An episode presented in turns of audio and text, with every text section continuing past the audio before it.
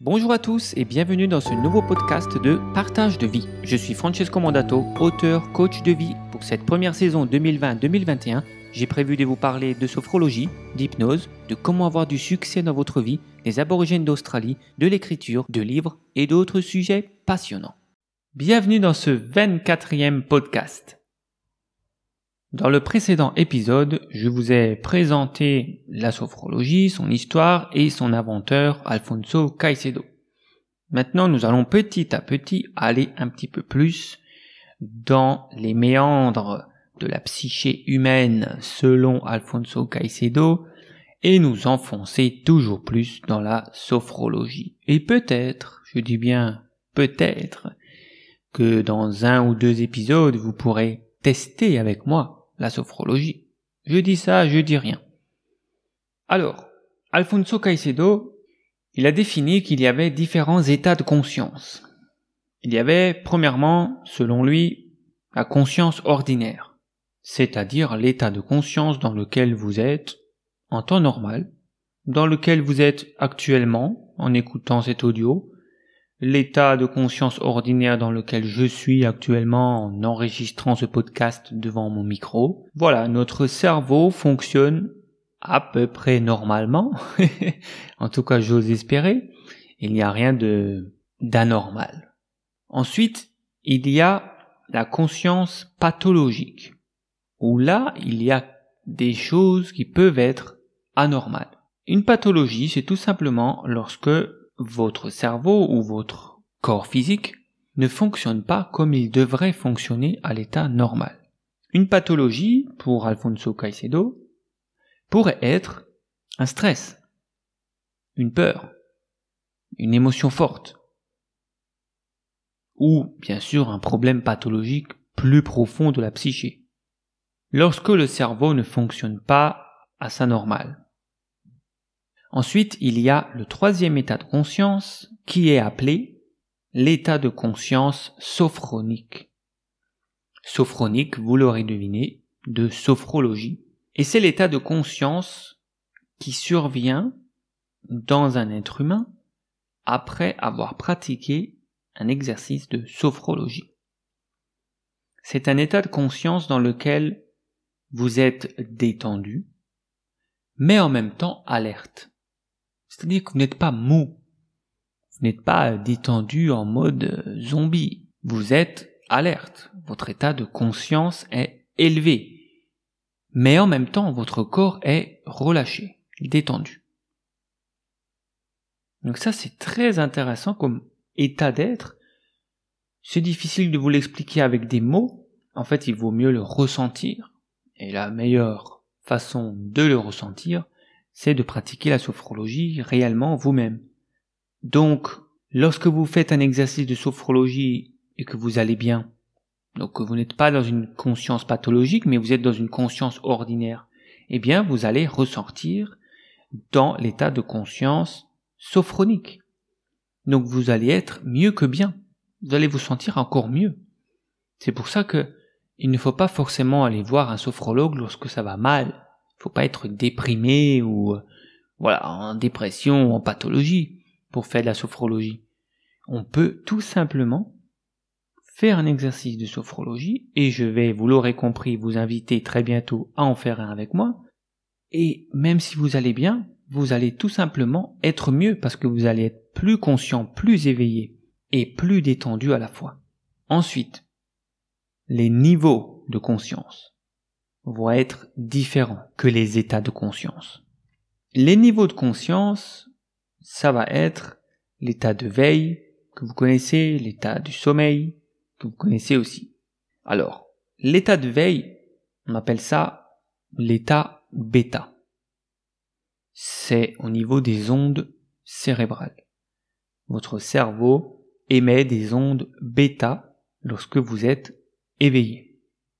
Plus haut que ce niveau de veille, il y a les ondes gamma. Alors ça, c'est un état très éveillé et stressé même. C'est un, état quand votre cerveau est en alerte, quand il y a une urgence, quand il y a un fort stress. Là, vous n'êtes plus en bêta, votre cerveau est en train de s'alarmer vous passez dans des ondes très rapides qu'on appelle gamma. Maintenant, descendons plus bas que la veille. Entre le sommeil et la veille, il y a ce qu'on appelle l'état alpha. L'état alpha, c'est celui qu'on va chercher lorsqu'on pratique la sophrologie. En sophrologie, on l'appelle état ou niveau sophroliminal, mais il veut tout simplement dire l'état alpha. Plus profond que ça, il y a le sommeil, que vous connaissez toutes les nuits a priori. Et là, on appelle les ondes que vous émettez avec votre cerveau les ondes delta, parce que vous êtes dans un sommeil profond. Il y a également un cinquième niveau de conscience, mais tous les êtres humains n'y vont pas au courant de leur vie, et heureusement, c'est le coma. Donc le coma, ça nous intéresse pas. c'est plus profond que le sommeil, et encore plus bas, eh bien, c'est la mort, tout simplement.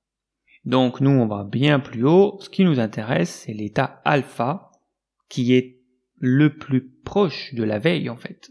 L'état alpha est très proche du bêta. Surtout en sophrologie. Alors, il faut savoir que, en hypnose, on va également en état alpha, mais on approfondit un petit peu plus. Avec l'hypnose, c'est un état alpha plus profond et plus proche du sommeil, tandis que la sophrologie est un état alpha plus proche de la veille. En sophrologie, vous pouvez, si admettons je vous fais une séance et que y a le téléphone votre téléphone qui sonne et vous êtes coupé en pleine séance, vous ouvrez les yeux, vous décrochez, il n'y a pas de souci, vous pouvez faire ça. Alors qu'en hypnose, lorsque c'est une hypnose approfondie, ça est difficile de bouger le corps, c'est lourd, c'est comme si on est très proche du, de l'endormissement, on peut même ne pas entendre les sons qui nous entourent. Voilà, c'est un état différent. C'est toujours des ondes alpha, mais en sophrologie, on est un petit peu plus éveillé. Et en fait, pourquoi on est dans cet état plus éveillé? Parce que en sophrologie, on invite plus le patient à travailler avec sa conscience, à faire les choses par lui-même, à créer son propre film mental avec sa volonté. Contrairement à l'hypnose où ça va plus être l'hypnotiseur, l'hypnothérapeute qui va incorporer des inductions, des mots précis avec force pour que ça pénètre dans l'inconscient de la personne. En sophrologie, on va plus guider euh, l'esprit conscient de la personne à faire un certain voyage. Mais le niveau de conscience est plus élevé, donc elle est plus consciente, c'est plus elle qui fait la chose. Alors, comment on atteint cet état alpha? Eh bien, il y a plusieurs techniques, il y a plusieurs étapes en fait. D'abord, on va suggérer à la personne de fermer les yeux. Parce que déjà, lorsque vous avez les yeux fermés, votre cerveau a moins de choses à analyser. Il n'a pas le, le, sens de la vue qui travaille. Donc, vous descendez déjà d'un état, en fait vous êtes déjà dans un état un petit peu plus profond lorsque vous avez les yeux fermés, parce que votre cerveau est moins actif. Ensuite, le sophrologue va proposer un relâchement physique. Comment? Tout simplement par ces mots, par une façon de parler, un peu comme l'hypnose, hein. des mots très doux, beaucoup de douceur, et on va amener l'attention de la personne sur chaque partie du corps, de la tête aux pieds, pour se détendre. Par exemple, on va dire maintenant, je vous invite à détendre le bras droit. Vous relâchez entièrement le bras droit, l'épaule droite, le biceps, le triceps de votre bras droit, le coude, l'avant-bras, etc., etc. Ensuite, on passe au bras gauche. Voilà. Vous m'avez compris. On fait comme ça toutes les parties du corps, les yeux fermés. Et ensuite, on amène aussi un relâchement mental en ralentissant le flot des pensées. Également, ça va être des images, ça va être quelque chose d'imaginaire, peut-être un lieu apaisant, un lieu de nature, peut-être euh, un fleuve tranquille avec de l'eau qui coule tout doucement. On fait un petit peu travailler l'imaginaire pour relâcher tout simplement le mental et on arrive après quelques minutes dans cet état alpha ou état sophroliminal. Et c'est ici qu'on va travailler. Donc c'est ici qu'on va puiser ce qu'il y a à puiser, incorporer ce qu'il faut incorporer de positif. Mais tout ça, je vous explique un petit peu plus dans le prochain podcast. Ensuite, une fois qu'on a travaillé cette, cette chose à laquelle on veut améliorer avec la personne, on va faire ce qu'on appelle la désophronisation. Alors certains l'appellent le réveil, mais c'est pas un réveil puisque en sophrologie vous ne dormez pas. Ça n'a rien à voir. Donc c'est ce qu'on appelle la désophronisation dans laquelle le thérapeute va vous inviter à reprendre votre conscience dans votre corps physique. C'est-à-dire que vous allez repenser à votre corps physique, parce que rappelez-vous, pendant un instant on a fait imaginer des lieux ou quelque chose, donc on invite la personne à reprendre conscience de son corps, à bouger, bouger, s'étirer, etc., à reprendre une grande inspiration pour éveiller de nouveau le corps, à se redresser et revenir dans l'état normal en ouvrant les yeux, en revenant dans l'ici et maintenant, dans la pièce dans laquelle nous nous trouvons. Et là donc, lorsqu'elle ouvre les yeux, elle est dans ce qu'on appelle l'état sophronique, qui est indescriptible par mes mots, encore une fois, je vous invite à pratiquer très bientôt. J'espère que ce nouvel épisode vous a plu. Vous avez la possibilité de faire un don pour soutenir ce contenu gratuit que je vous donne d'une façon régulière, du montant que vous voulez, en cliquant sur le lien qui se trouve ci-dessous. Si vous avez des questions, vous pouvez laisser un commentaire. Je vous donne rendez-vous pour le prochain podcast numéro 25 dans lequel je vous parlerai des différentes sphères d'application de la sophrologie et en quoi peut-elle concrètement vous aider.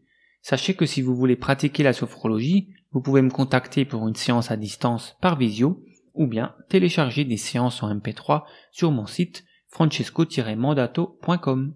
C'était Francesco Mandato pour le podcast hebdomadaire Partage de vie. Pour me contacter, vous pouvez le faire par les réseaux sociaux Facebook, Instagram, YouTube ou par email à francesco.mandato.yahoo.fr. Aidez-moi à faire connaître ce contenu gratuit en vous abonnant, en laissant un commentaire et en partageant auprès de vos amis.